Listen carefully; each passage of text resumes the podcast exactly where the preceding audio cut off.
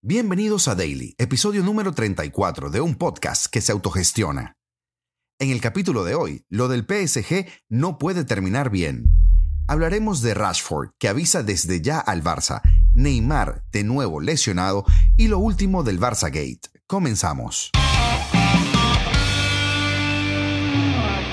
Como entropía, se conoce la tendencia natural a la pérdida de orden en un sistema. El término entropía fue inicialmente acuñado por el físico alemán Rudolf Clausius al observar que, en cualquier proceso irreversible, siempre se iba una pequeña cantidad de energía térmica fuera de la frontera del sistema. Pero espérate, ya va, no te vayas. El término entropía se utiliza en las más variadas disciplinas del conocimiento, tales como la física, la química, las matemáticas, la astrofísica, la lingüística, la computación, qué sé yo, la ecología y yo quiero añadirle el fútbol. Con esto se hace referencia a la medida de desorden a las que tiende un sistema. Así, por ejemplo, en física, la entropía se refiere al grado de irreversibilidad que en un sistema termodinámico es alcanzado después de un proceso que implica transformación de energía. Química haría referencia a la entropía observada en la formación de un compuesto químico. En la astrofísica alude a la entropía observada en los agujeros negros. En teorías de la información, por ejemplo, la entropía es el grado de incertidumbre que se tiene en relación a un conjunto de datos. Y en el fútbol sería el PSG, aunque te podría nombrar una decena más de clubes. Ayer no fue un día cualquiera en París. El PSG ganó 4-3 al Lille en un partido loco, que tuvo absolutamente de todo, dentro y fuera del campo. Mbappé se inventó un gol casi antológico. El PSG se dejó remontar, para después ganar el partido en el minuto 95 con un lanzamiento de falta de Leo Messi. Antes de eso, Neymar se había lesionado, una lesión por cierto de tobillo a tres semanas del partido ante el Bayern y Luis Campos saltó al terreno desde el palco para reemplazar a Galtier y hacer las veces de entrenador, dirigiendo al equipo y encarándose con el cuarto árbitro. Todo ocurrió en la segunda parte. El Lille remontó en 13 minutos y en el minuto 70, cansado de lo que estaba viendo, Luis Campos, asesor técnico del PSG, saltó a la banda del Parque de los Príncipes los espectadores que lo veían por la televisión, esto, esto es demasiado gracioso, y los presentes en el estadio no daban crédito. El portugués, totalmente fuera de control y fuera de sí, empezó a dar órdenes reemplazando a un Galtier ya prácticamente desautorizado de sus funciones. Cuando el PSG remontó con un gol de Messi, todos los futbolistas se fueron a la banda a celebrarlo con el argentino y Galtier se unió a ellos, fundiéndose en un abrazo con sus jugadores. Precisamente tras el encuentro, a Galtier se le preguntaba sobre lo ocurrido con Campos y él intentaba suavizar la situación. Dijo textualmente, no es una interferencia. En Mónaco no hubo interferencias. A Luis le apasiona ganar. Había ira, pero no interferencia. En cuanto a hoy, estoy al frente. No puedo mirar atrás. ¿Qué denota esto? Pues un gran deseo de triunfar. Por supuesto que Luis es parte del cuerpo técnico. Eso no me supone ningún problema porque no hay intervención técnico-táctica. Hay pasión, declaraba Galtier. Pues no son pocas las cosas que pasan en el PSG y la mayoría son bastante raras. El PSG es uno de los clubes más disfuncionales en los que se pueda pensar. Ha pasado de todo y seguirá pasando. No aplican allí de verdad las leyes de la lógica y pocas cosas sorprenden. Lo del PSG es entropía pura.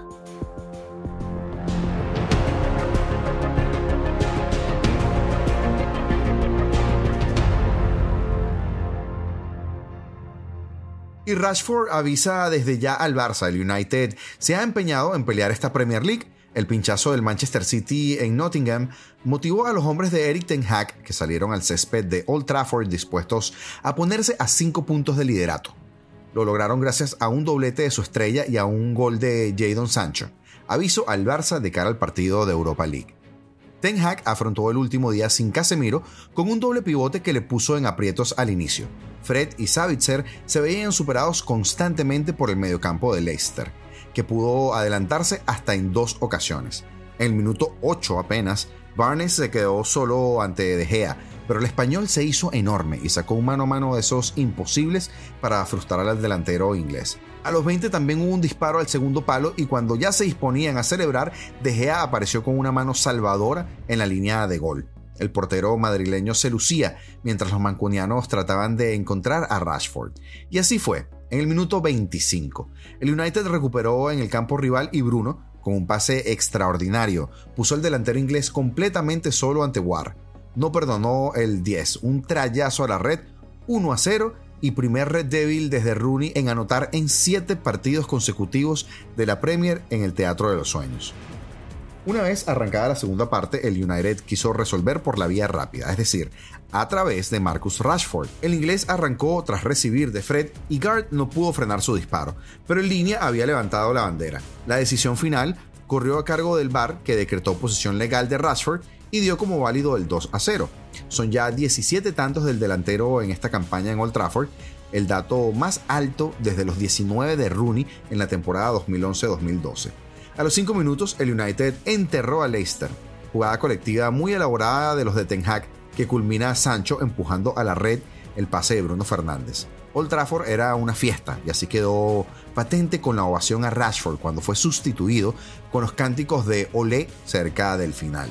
Los tres puntos valen al Manchester para apretar en la Premier, pues ya están a solo dos del Manchester City y a cinco del liderato del Arsenal, aunque los de Arteta tienen un partido menos. En Barcelona también están avisados. El jueves, la vuelta de los playoffs de la Europa League.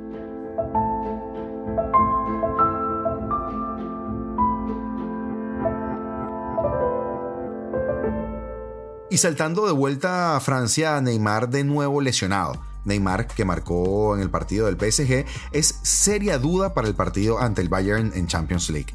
Un encuentro que marcará la temporada de un PSG al que definitivamente no le vale con ganar la Ligue 1 y en el que están obligados a remontar el 0-1 de la ida. El brasileño, que se fue en camilla y con gesto visiblemente adolorido, sufrió una torcedura de tobillo que apunta a esguince tras las primeras exploraciones que haga el equipo médico del PSG una lesión que puede provocar que, una vez más, Ney esté ausente en este periodo de la temporada. Tiene un 15 en el tobillo derecho. Se está examinando para averiguar la gravedad, confirmó el propio Galtier tras el partido.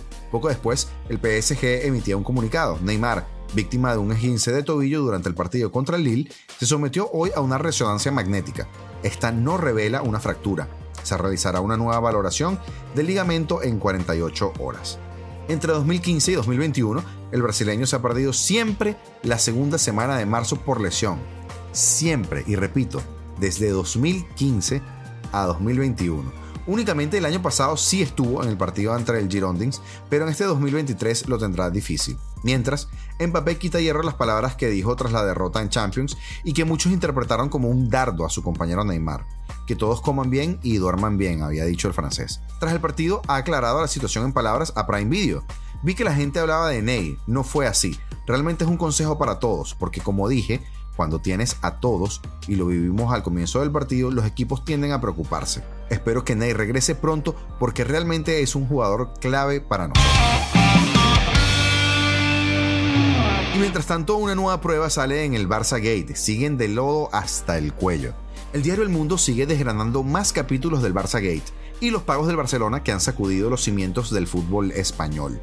El último de ellos destapa la comunicación interna en el club catalán tras conocer que Hacienda se había puesto en contacto con Negreira para requerirle a este facturas de esos polémicos pagos. Abro comillas, no tenemos contrato. ¿Lo decimos o nos hacemos los locos?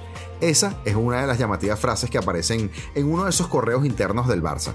La Oficina Nacional de Investigación de Fraude, ONIF, se dirigió a Barcelona a principios de 2021 para requerirle todos los pagos librados al ex número 2 de los árbitros españoles. Los altos cargos del club buscaron de inmediato los archivos de la entidad azulgrana y debatieron qué información pondrían a disposición del fisco al tiempo que se sorprendieron por el material que obraba en su poder. Entre las comunicaciones internas que descubre el mundo, se reconoce que no existe un contrato escrito con Negreira y la duda sobre qué información poner en conocimiento de Hacienda.